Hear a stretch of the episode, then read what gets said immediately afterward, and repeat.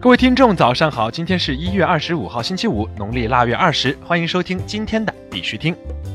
以下是昨天行情，截止到昨天下午十八点，根据 Coin Market Cap 数据显示，全球数字货币市场总市值为一千一百九十三亿八千六百四十八万美元，二十四小时成交量为一百五十八亿零八百五十八万美元。比特币报三千五百七十七点五四美元，较前一天跌幅为百分之零点七四。以太坊报一百一十六点四九美元，较前一天跌幅为百分之一点八二。今天的恐慌指数为三十七，昨天为三十三，恐慌程度略微减弱，恐慌等级为恐慌。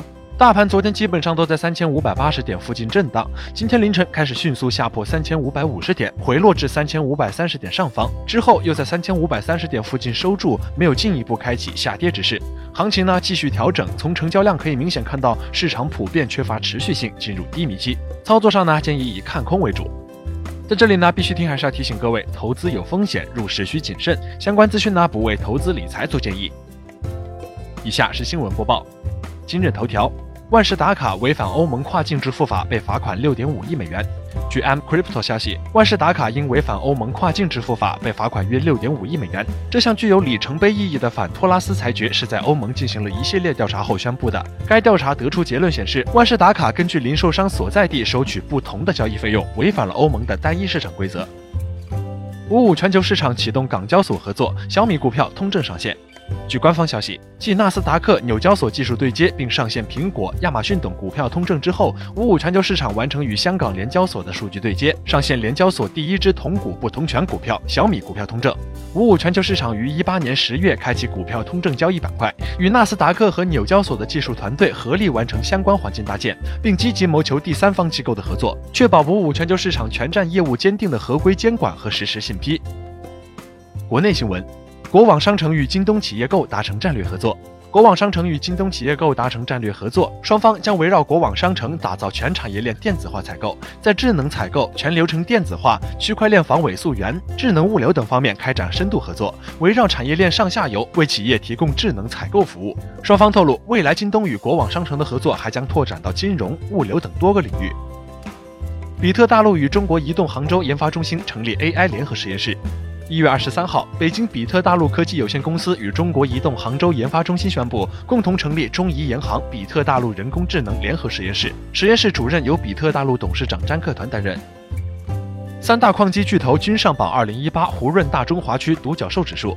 胡润研究院昨天发布二零一八胡润大中华区独角兽指数，区块链行业对比去年同期新上榜有三家，分别为比特大陆、迦南云智、易邦国际，其中比特大陆在总榜排名第十一。二零一八第四季度，虚拟货币市场价格大幅下跌，并影响挖矿机硬件市场价格大幅下挫。区块链上榜企业比特大陆、迦南云智和易邦国际估值均有下调。三星的新型手机或将提供加密货币钱包。据 CCN 报道，三星内部工作人员格雷格里布莱克发布了配备原生比特币钱包的新 Galaxy S 十型号的图片。该机有一个名为“三星区块链密钥商店”的集成功能，使用户可以完全控制他们的私钥和加密资金。一旦区块链密钥商店在设备上进行了身份验证和启用，用户就可以使用移动电话上的加密钱包发送和接收加密货币。根据格雷格里的屏幕截图显示，以太坊是设备上唯一受支持的加密货币。这可能是因为该手机仍是原型机。不过，其中一张图片似乎是。比特币因此可能会在发布的时候支持更多的加密货币。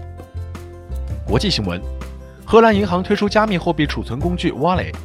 据 Bitcoinist 消息，荷兰银行推出了加密货币储存工具 Wallet，其客户可以将比特币与法定货币一起存入。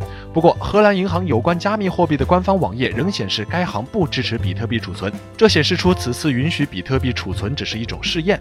ABN 官网网页仍警告称，加密货币不受央行的控制、发行或担保。日本将成为首个主流商家采用加密货币的主要加密市场。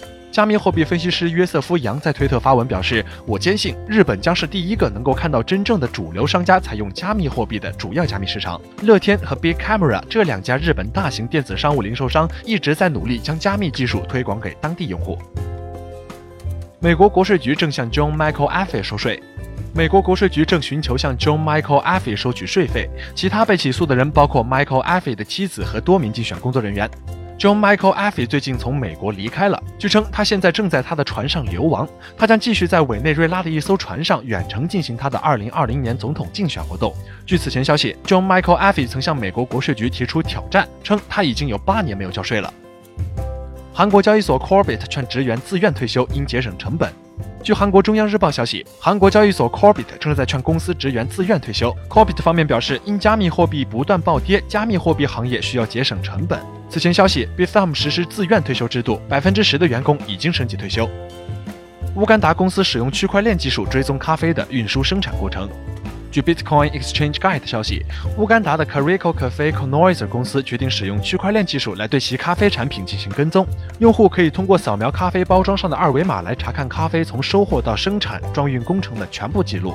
Carico Cafe c o n o i s e r CEO 表示，区块链技术可以防止数据遭到篡改，为消费者提供更清晰、更透明的数据。人们愿意为可追踪的食品花费更多的钱，这样也提高了农民的收入。